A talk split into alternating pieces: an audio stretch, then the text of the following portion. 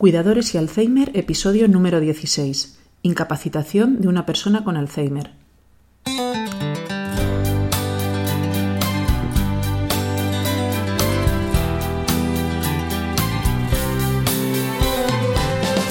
Bienvenidos a nuestro podcast sobre cuidadores y Alzheimer, un espacio abierto, vuestro espacio, un sitio en el que podamos compartir información, conocimientos y experiencias. Porque sabemos lo difícil que es cuidar a una persona con Alzheimer, déjanos ayudarte, estamos a tu lado.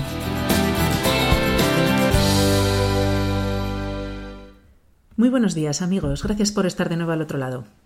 Antes de empezar, os invito, como siempre, a contactar conmigo a través del correo contacto Podéis participar, consultar, criticar, animar, colaborar, lo que vosotros necesitéis. Como ya sabéis muchos, eh, todos los correos los contesto con la mayor brevedad.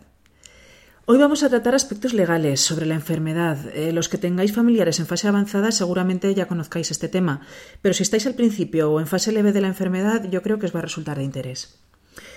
Mm, las demandas para incapacitación se han triplicado en los últimos años y el Alzheimer y otras demencias constituyen el 70% del total. La incapacitación de una persona con Alzheimer es un tema muy duro, muy difícil de tratar, pero es importante tenerlo en cuenta ya que nuestro querido familiar, por muy mal que esté y por muy mermadas que estén sus capacidades, va a tener que seguir pagando sus impuestos como uno más, pues agua, basura, IBI, y tendrá que administrar su patrimonio, bancos, propiedades, etc. Si el enfermo no puede hacerse cargo de todo esto, hay que nombrar a un tutor legal que realice este trabajo por él y en su nombre. Como vais a ver ahora, este procedimiento va a resultar imprescindible, por lo que es mejor hablarlo con calma y en familia lo antes posible, para no tener luego que ir con prisas o sufrir serios problemas. Lo que voy a explicar hoy en este podcast son los conceptos básicos que tenemos que pasar lo que yo considero pues, como gente de bien, es decir, cuidadores y familiares de personas con Alzheimer que quieren proteger al máximo posible a su familiar. Todas las situaciones raras, excepcionales, os recomiendo que las consultéis con un abogado especializado en estos temas, ya que os podrá aconsejar mucho mejor que yo. Existen dos formas de nombrar a un tutor legal. La propia persona, de forma anticipada mediante las voluntades anticipadas o instrucciones previas, o el procedimiento de incapacitación cuando el enfermo ya no puede hacerlo por sí mismo. Para entender el proceso de incapacitación de una persona con Alzheimer, primero vamos a dar unos breves conceptos iniciales. Persona con discapacidad. Aunque hay un debate abierto muy interesante sobre la terminología aplicar a una persona con discapacidad o persona con diversidad funcional, la definición más aceptada es la que viene definida en el artículo 1 de la Convención de la Organización de Naciones Unidas sobre los Derechos de las Personas con Discapacidad del 13 de diciembre de 2006 y dice aquellas personas que tengan deficiencias físicas, mentales, intelectuales o sensoriales a largo plazo que, al interactuar con diversas barreras, puedan impedir su participación plena y efectiva en la sociedad en igualdad de condiciones con los demás. Concepto de incapacitación. Las leyes en España distinguen entre capacidad jurídica y capacidad de obrar, conceptos que son necesarios distinguir y diferenciar para poder entender el significado de incapacitación. La capacidad jurídica parte de que toda persona, por el mero hecho de serlo, está sujeta a derechos y obligaciones a lo largo de toda su vida. La capacidad jurídica es, por tanto, universal, ya que la tenemos por el mero hecho de nacer, incondicional, ya que no hemos de cumplir ningún requisito, inmutable, porque dura toda la vida. Por ejemplo, una persona con Alzheimer, aunque el estado avanzado de la enfermedad no le permita ser consciente de su persona, de su familia o de su patrimonio, sigue siendo propietario de su patrimonio y debe, por tanto, seguir haciendo frente a las obligaciones que esto conlleva, pago de impuestos, recibos, etc. Por tanto, una persona con Alzheimer siempre conservará su capacidad jurídica.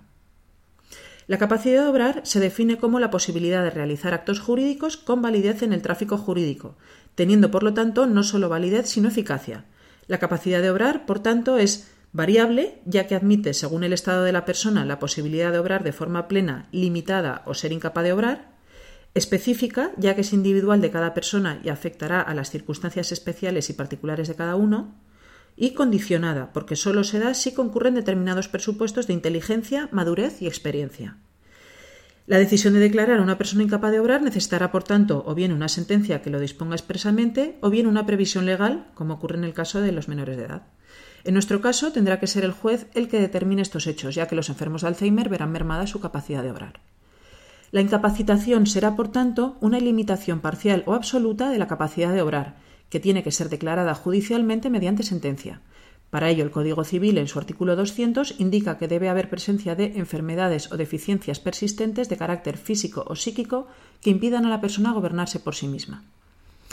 Aunque muchas veces pensamos que el proceso judicial es largo y costoso, debéis tener en cuenta que es imprescindible, ya que es una medida de protección para que las personas que no poseen una voluntad consciente y libre ni suficiente capacidad para adoptar las decisiones adecuadas no puedan ser objeto de abusos, de robos o malos tratos.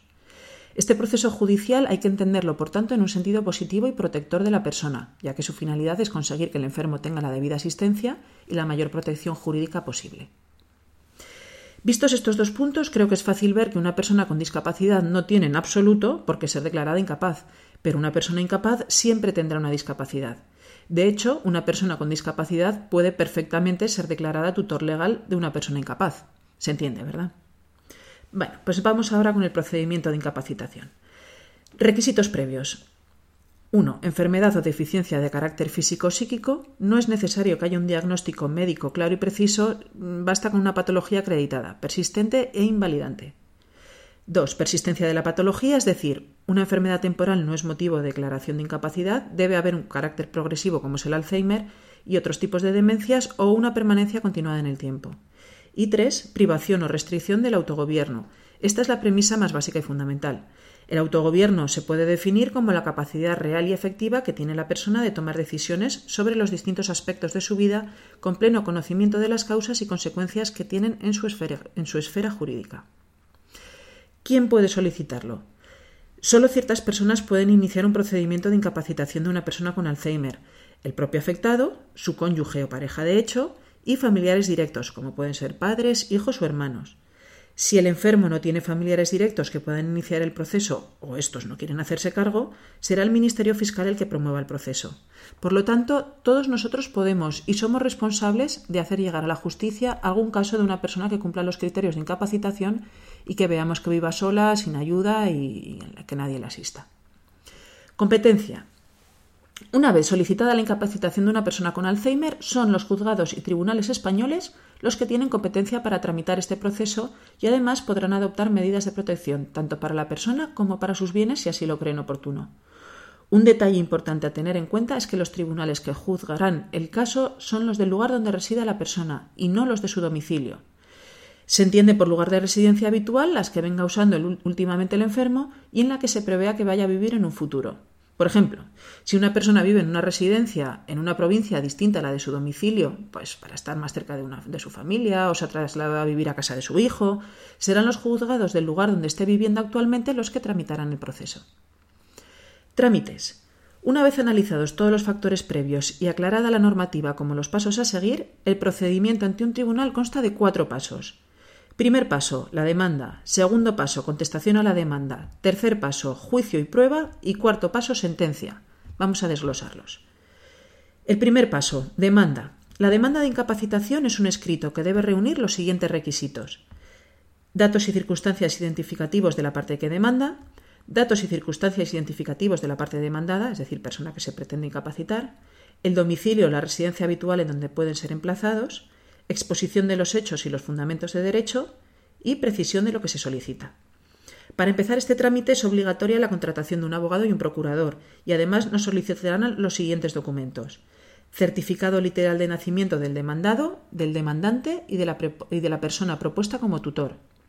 Los antecedentes penales del propuesto para tutor y, en caso de no aportarse, el juzgado lo solicitará de oficio y certificado médico acreditativo de la enfermedad que padece la persona que se pretende incapacitar. Si no la pudiera aportar, lo solicitará más adelante el juez.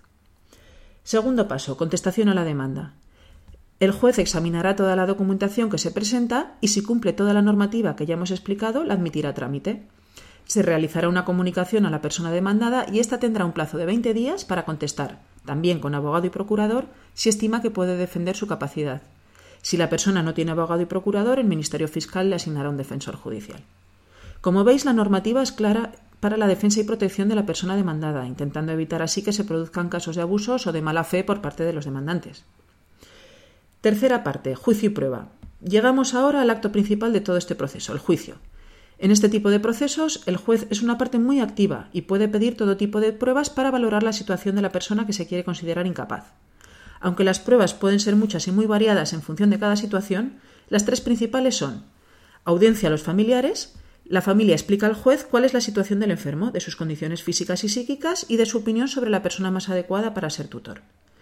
Examen por el juez de la persona demandada. Se realiza de forma personal y directa por el juez. De esta forma valora la capacidad cognitiva y la voluntad de la persona. El examen recoge los siguientes aspectos.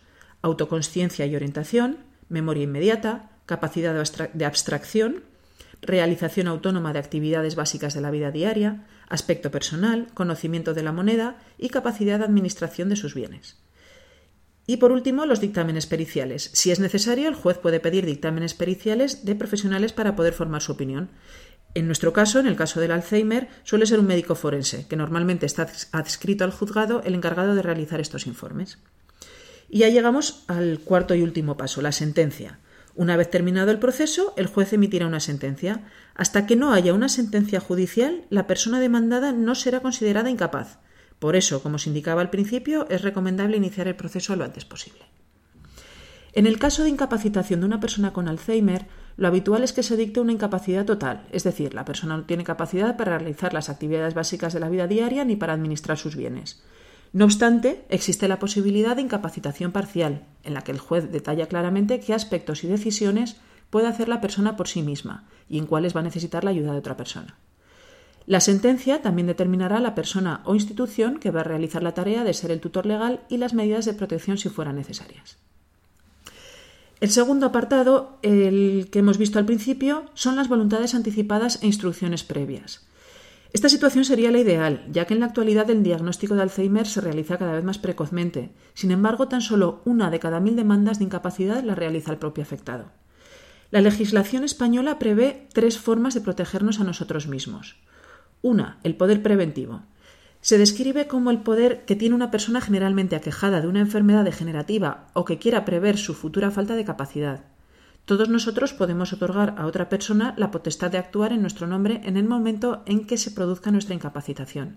Esto es útil principalmente en dos situaciones. Fase que comprende desde el inicio de la pérdida de, de capacidades cognitivas y mentales hasta que se dicte la sentencia judicial de incapacitación. Y otra en, en periodos de pérdida transitoria de capacidad, pues supuestos donde se pierden facultades durante un periodo relativo que no va a ser dilatado en el tiempo. No es nuestro caso, pero existe. Segunda forma, autoincapacitación. Cuando una persona empieza a notar los síntomas o es diagnosticada de forma precoz de una enfermedad neurodegenerativa como es el Alzheimer u otras demencias, es el propio enfermo el que puede iniciar el proceso de incapacitación mediante el proceso judicial, tal y como hemos visto antes con todo el proceso que hemos hablado. Y la tercera, el testamento vital o declaración de voluntades anticipadas. El tercero de los mecanismos de autoprotección es el documento en el cual una persona con plena capacidad de obrar expresa libre y anticipadamente su voluntad para que la misma sea cumplida si llega un momento en que ya no puede hacerlo personalmente. De esta forma podemos dejar constancia pues, de qué tipo de cuidados paliativos queremos que nos apliquen y cuáles no. Si queremos donar órganos o qué destino queremos darle a nuestro cuerpo una vez fallecidos, eh, la posibilidad o no de continuar con nuestra vida de forma artificial. La forma de dar legalidad a este documento es diferente en función de la comunidad autónoma de residencia. En unas es suficiente mandar el informe a un registro y en otras piden testigos. Bueno, eso ya sería cuestión de informaros. De cualquier forma, aún queda mucho por hacer en este ámbito, ya que lo correcto sería que esta información estuviera digitalizada y al servicio de los profesionales sanitarios para que pudieran verla y decidir en una situación de urgencia. Como veis, estos trámites son mucho menos costosos en tiempo y dinero que un proceso de incapacitación judicial, yo personalmente es algo que siempre he tenido claro que debo hacer para ahorrar trabajo y sufrimiento a mi familia. Bueno, ya tan solo me queda agradecer la valiosa y extensa información que la Fundación Reina Sofía pone a disposición de todo el mundo sobre la enfermedad de Alzheimer y todo lo que ello conlleva. La mayor parte de esta información la he recogido de su web. Os dejo el enlace en el blog y en las notas del programa por si queréis consultarlo y ampliar información. Y ya por último, un último detalle. Todos los hechos y explicaciones dadas en este capítulo son las que recoge la ley vigente en mayo de 2016, que es cuando he realizado la grabación, por lo que es previsible que en un futuro puedan haber modificaciones o nuevas normativas. Todo lo que sea para mejorar, pues siempre será bienvenido. Bueno, pues hasta aquí el capítulo de hoy. Voy con la publi. En nuestra ortopedia online ortoweb.com podréis encontrar todo tipo de ayudas técnicas y productos de apoyo para adaptar la vivienda a las necesidades de la persona que cuidáis para que tanto enfermo como vosotros cuidadores podáis tener la mayor calidad de vida posible. Camas articuladas, productos antiescaras, grúas de traslado, productos de terapia ocupacional, sillas de ruedas, andadores, bastones, muletas, etc. Contamos con un gran equipo técnico con muchos años de experiencia para aconsejaros si no sabéis cuál es el producto más adecuado a vuestras necesidades. Si eres un cuidador y he conseguido distraerte un ratito de tus labores diarias, me doy por satisfecha. Y si además he conseguido aportar alguna idea o ampliar tus conocimientos, entonces soy la persona más feliz del mundo porque este trabajo habrá servido para algo. Gracias por vuestra atención, espero que el podcast haya sido de vuestro interés y que sigáis escuchándome en el siguiente capítulo. Podéis contactar, os lo digo de nuevo, a través del correo contacto y ya para terminar, agradeceré vuestras opiniones y sus sugerencias, tanto positivas como negativas. Si es positiva y queréis regalarme una valoración de 5 estrellas en iTunes o un me gusta en iVoox, os estaré eternamente agradecida y ayudaréis a otras personas a encontrarme. Nos vemos en el próximo capítulo. Hasta luego.